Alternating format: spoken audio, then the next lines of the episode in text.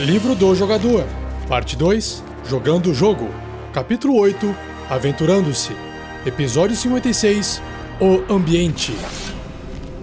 Regras do DD 5E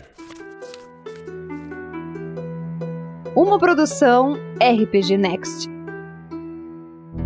Seja bem-vindo, seja bem-vinda a mais um Regras do D&D 5e. Eu sou o Rafael47 e nesse episódio irei apresentar a você o que o livro do jogador do RPG Dungeons and Dragons 5 edição diz sobre as regras do ambiente, caindo, sufocando, visão e luz, entre outras regras.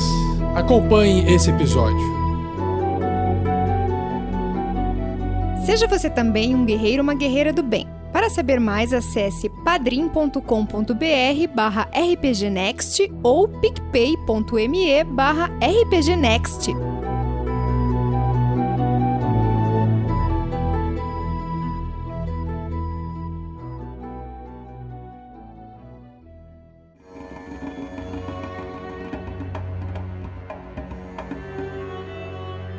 Então, dando continuidade na leitura do livro do jogador, se você abri-lo na página 183, o livro descreve as regras sobre o ambiente. E é claro que, se por tratar de um podcast, você não necessariamente pode abrir um livro nesse exato momento, ou está na academia, ou no trânsito, ou fazendo uma faxina em casa, não tem problema, que eu tentarei ser aqui o mais claro possível para que essa leitura fique o mais suave mais tranquila de ser entendida sem você estar acompanhando no livro, beleza? O que, que o livro diz então sobre o ambiente? Ele fala assim, ó. Por natureza, aventuras envolvem adentrar lugares escuros, perigosos e cheios de mistérios a serem explorados. As regras dessa sessão abordam algumas das formas mais importantes da interação dos aventureiros com o ambiente desses locais, e o Guia do Mestre, o Dungeon Master Guide, tem regras que cobrem situações mais inusitadas, mas infelizmente só estarão presentes no Regras do D&D 5e em episódios futuros quando eu for falar desse livro. Então vamos lá. Qual que é a primeira regra? É sobre a queda, falling. A parte de personagem está andando em algum lugar, de repente ele caiu, ele vai sofrer as consequências da queda. Então, a queda de uma grande altura é um dos perigos mais comuns que os aventureiros enfrentam. No final de uma queda, uma criatura sofre um D6, né, um dado de 6 faces, de dano de contusão ou concussão para cada 3 metros de queda, ou 10 pés, o que equivale a dois quadradinhos num tabuleiro. Até um máximo de 20 dados de 6 faces, 20 D6. Isso dá 200 pés, que é o equivalente a uns 60 metros de altura. Por que, que o jogo não faz com que o dano vai aumentando para cada metro a mais que você cai? Porque, na verdade, dentro da física, você vai aumentando a velocidade, né? Por causa da aceleração da gravidade. No entanto, a resistência do ar freia essa queda. Então o jogo julga que acima de 60 metros ou 200 pés você não vai sofrer um dano maior de queda. Por fim, ele diz aqui que a criatura ficará caída no chão, a menos que ela evite sofrer dano na queda. Então, por menor que seja o dano, se ela perder um ponto de vida, ela já está no chão, de bruço, de costas, ao final da queda. Em que momento que ocorre queda geralmente, né? Principalmente em, andando em pontes, quando as pontes cedem, ou caindo numa armadilha, que é o que é mais comum, ou às vezes o um monstro pega o herói e joga ele para cima, ou o herói está escalando uma parede e cai, né? então é aí que tem as maiores chances de ele sofrer dano por queda. A próxima regra é sobre asfixia. Uma criatura pode segurar sua respiração por um número de minutos igual a 1 mais o modificador de constituição dela e no mínimo por 30 segundos, ok? Caso ela não tenha uma constituição positiva, um bônus positivo. Às vezes ela tem um bônus negativo, vamos supor, tem 8 de constituição. Então, 1 minuto menos 1 pelo modificador negativo, por ter 8 de constituição, daria 0. Mas aqui nesse caso, pelo menos 30 segundos, independente da constituição, todo mundo vai conseguir prender a sua respiração. Quando uma criatura ficar sem respirar, ela pode sobreviver por um número de rodadas igual ao seu modificador de constituição, no mínimo uma rodada. e no início do seu próximo turno ela cai a zero pontos de vida e está morrendo. Vamos fazer um exemplo aqui, ó. Uma criatura tem constituição 14, ou seja, um modificador de mais 2. Então ela pode prender a respiração por 3 minutos. E aí começa a asfixia, ela começa a sufocar. E ela terá duas rodadas para tomar ar antes de cair para zero pontos de vida imediatamente. E aí tem uma errata aqui que adiciona a seguinte regra: se o personagem não puder respirar ou estiver sufocando, ele não pode recuperar pontos de vida ou se estabilizar até que ele possa respirar novamente. Claro, isso é óbvio, por isso que foi incluído na regra para poder deixar bem claro que não tem como alguém curar os seus pontos de vida ainda em estado de sufocamento e nem ser estabilizado por causa disso. O que mais nós temos aqui? Nós temos um box que é um, uma informação isolada dentro do livro explicando sobre a divisão do grupo. Às vezes faz sentido dividir um grupo de aventura. Por que ele está falando dividir o grupo de aventura? Porque o próximo tópico vai falar sobre luz e visão, e aí isso tem bastante a ver com a questão de se deslocar em uma masmorra, em uma floresta, durante o dia, durante a noite. Então, se fizer sentido dividir o grupo de aventura por algum motivo, especialmente se você deseja que um ou mais personagens espiem à frente, você pode formar diversos grupos no seu jogo, cada um se movendo com um deslocamento diferente. O inconveniente dessa situação é que o grupo estará dividido em diversos bandos menores num eventual ataque. E a vantagem é que um grupo menor de personagens furtivos se movendo lentamente pode ser capaz de passar despercebido através de inimigos, enquanto outros personagens mais barulhentos iriam alertar esses inimigos. Um ladino e um monge se movendo num ritmo lento, por exemplo, são muito mais difíceis de serem detectados quando eles deixam um amigo anão paladino cheio de armadura para trás. Então, é importante às vezes, isso é bem comum de acontecer, de alguém que quer ir na frente dar uma espiada ser aquele personagem extremamente furtivo. E aí ele volta e traz informação. Agora, se ele for pego de surpresa lá na frente, ele vai estar sozinho e isso também pode ser um problema. O que mais temos aqui? Agora sobre a parte de luz e visão.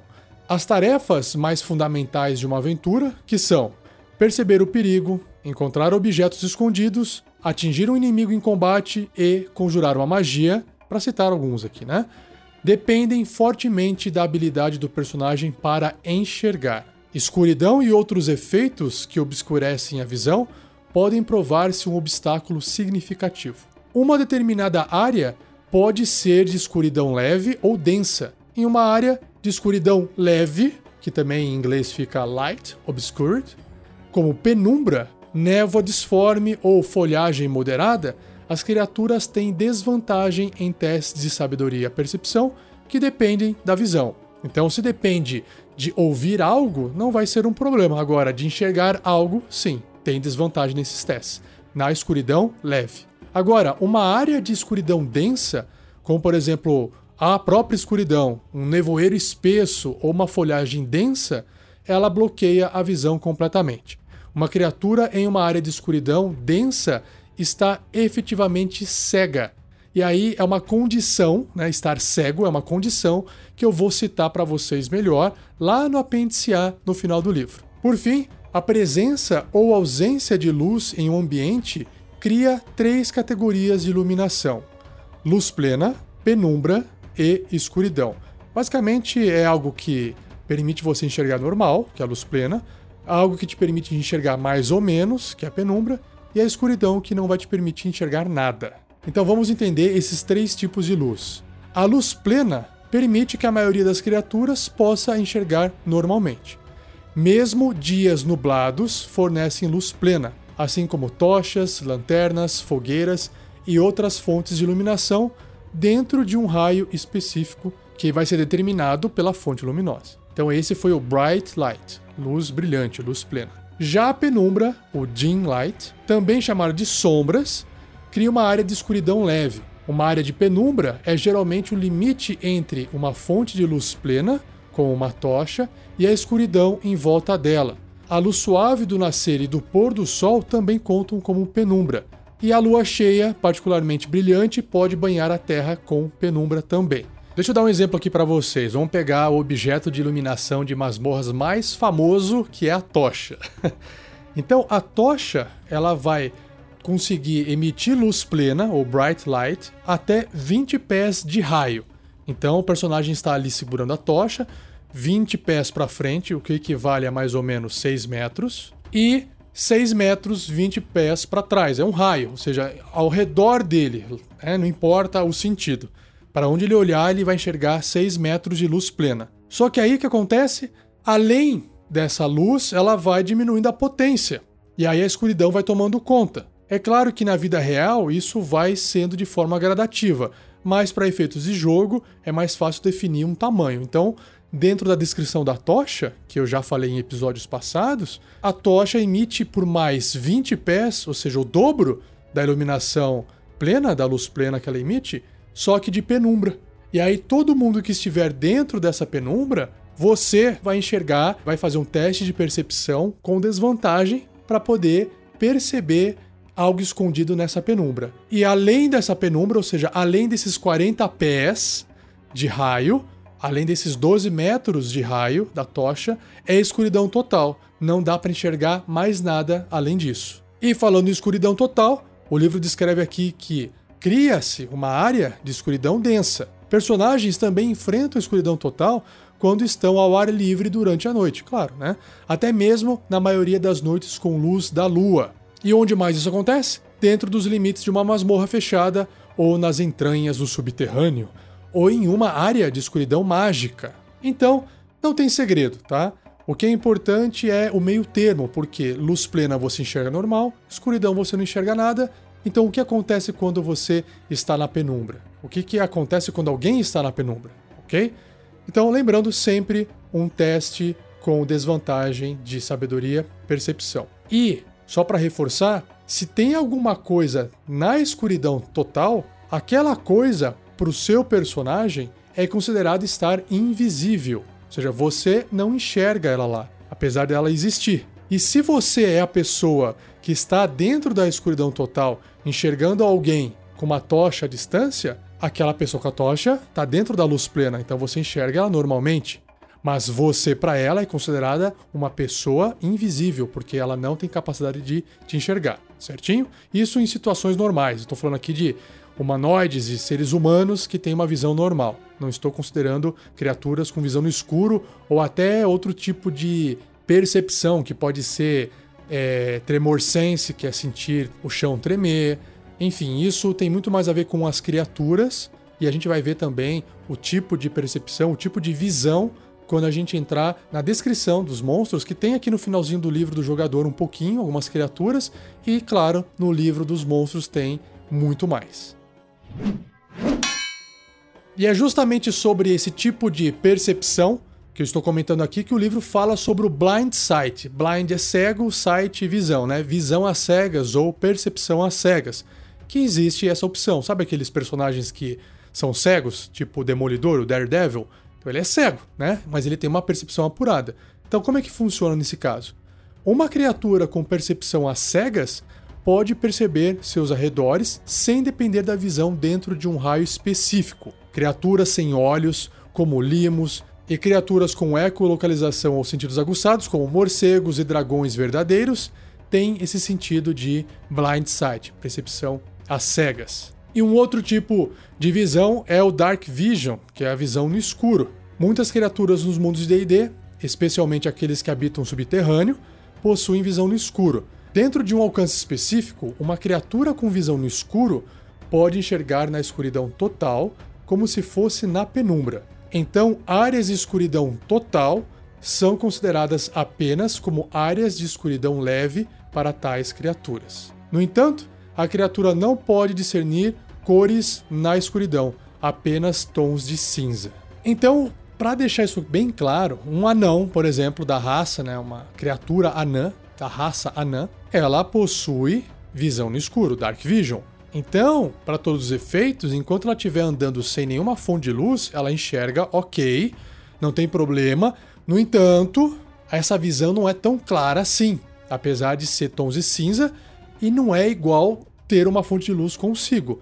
Então, para todos os testes de percepção que esse anão, do exemplo, for fazer dentro de um ambiente completamente escuro, ele vai fazer com desvantagem, enquanto os outros não conseguiriam praticamente fazer porque não estão enxergando nada, que depende da visão.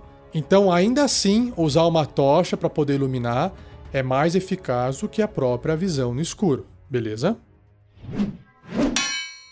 E a outra visão, outro tipo de percepção através dos olhos que o livro descreve é a visão verdadeira, o true sight. Uma criatura com visão verdadeira pode, dentro de um alcance específico, enxergar na escuridão total normal e mágica, ver criaturas e objetos invisíveis, olha só que legal, detectar automaticamente ilusões visuais e ter sucesso em testes de resistência contra elas. Também pode perceber a forma original de um metamorfo ou de uma criatura que é transformada por magia. Além disso, a criatura pode ver o plano etéreo. Sobre essa descrição de planos, a gente vai ver também em episódios futuros. Mas lembre da aventura A Mina Perdida de Fandelver, do Tarrasque na Bota? Se você nunca ouviu, corre lá no nosso site rpgnext.com.br e procure por A Mina Perdida de Fandelver. Lá tem umas criaturas chamadas de Doppelganger, que são criaturas metamorfas que se transformam em outras criaturas, humanoides, draws de elfos, de anões, o que elas quiserem. Então, uma criatura com essa visão verdadeira conseguiria olhar para um doppelganger e ver que ele é um doppelganger, que ele é uma criatura que não tem aquela forma. Então, essa é uma visão de algumas criaturas e ela é muito forte, né? Então, não cabe um personagem ter esse tipo de visão, a não ser que dentro da aventura se justifique porque que um personagem tem esse tipo de visão. Converse com seu mestre.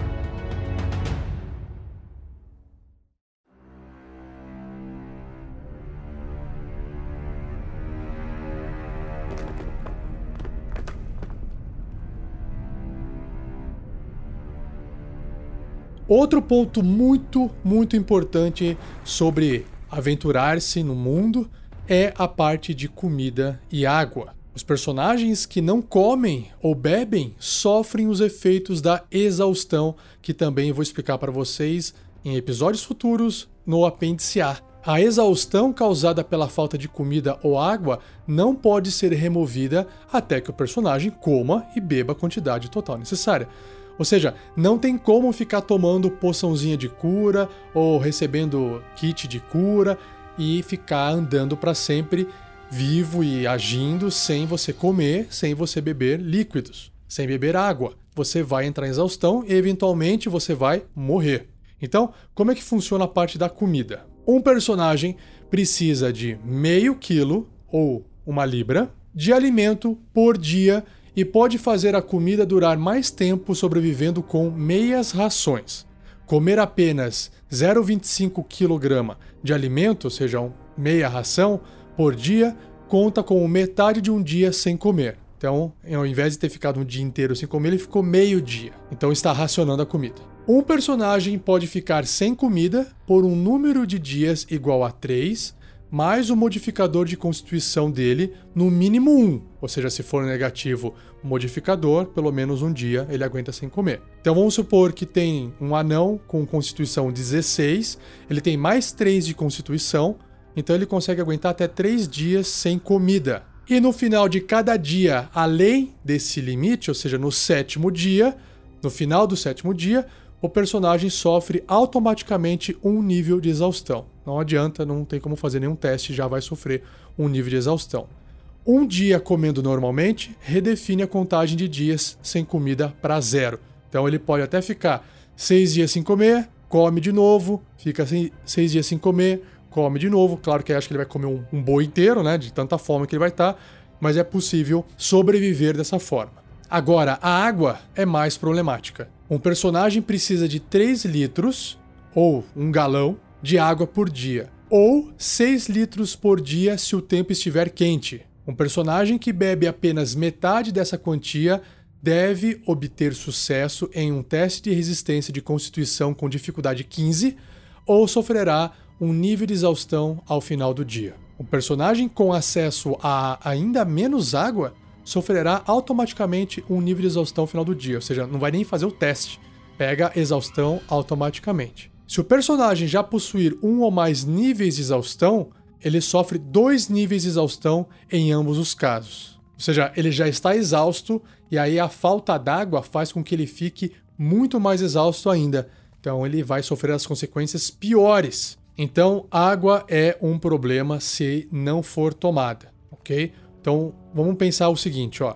Nas regras de exaustão, nós temos seis níveis, sendo que o sexto nível é a morte. Se ele ficou um dia sem tomar água, ele adquiriu um nível de exaustão. Quando ele fica mais um dia sem tomar água, ele adquire dois níveis. Então ele vai para três. Se ele ficar mais um dia, que é o terceiro dia, sem tomar água, ele vai para cinco níveis de exaustão, mais dois. Ou seja, no quarto dia sem tomar água, ele morre. Então, levem isso em consideração quando o mestre quiser de repente prender um personagem em algum lugar, se ele não tiver água, ele vai morrer, porque comida ele até aguenta mais tempo sem ficar, né, comendo, ou até se os personagens resolverem sair numa jornada e esquecerem de levar água. Imagina o pepino.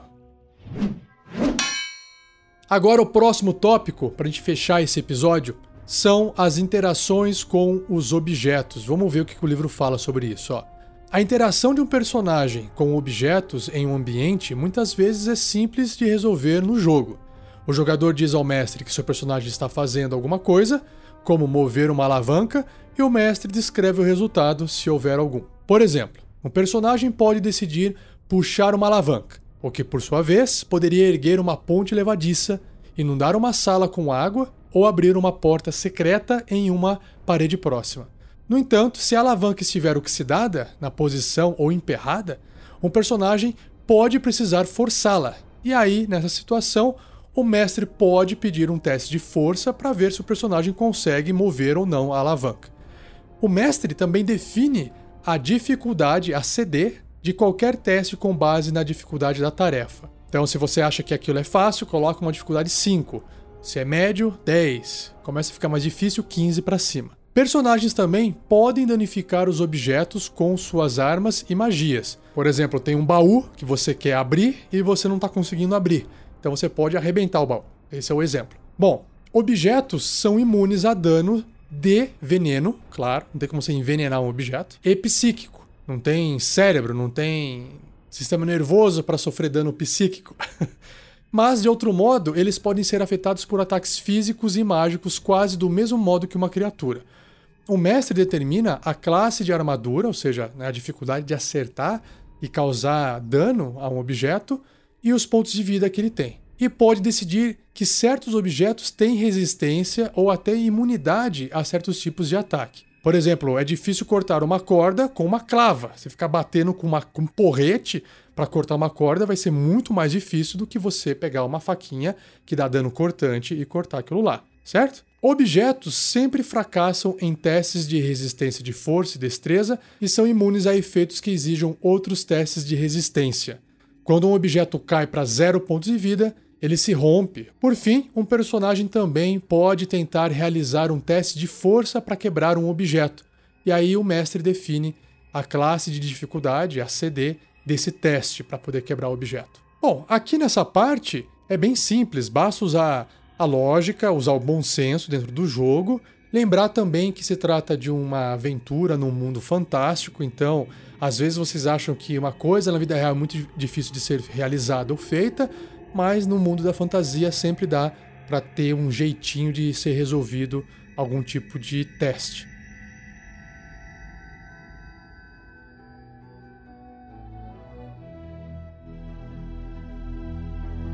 Então assim eu fecho mais um episódio do Regras do D&D 5e. Eu espero que você tenha gostado e por favor compartilhe com os seus jogadores, jogadoras, mestres, mestras de RPG ou também só para aqueles que querem conhecer o que, que significa ler um livro de RPG e não tem tempo para poder parar e ler isso, né? Então passe para ele esse episódio para ele poder ouvir e entender como é que são as regras de um livro de RPG. Agora, Continue essa discussão, se você quiser, no post do episódio ou em qualquer local que você viu a publicação dele, seja no Twitter, seja no Facebook, seja no YouTube. Nós temos todos os canais de redes sociais que promovem esse tipo de conteúdo. E se você não gosta de acessar nenhuma dessas redes sociais, nenhum desses canais, saiba que a gente também está dentro do Spotify, Basta você digitar lá por RPG Next que você vai encontrar todos os nossos podcasts publicados.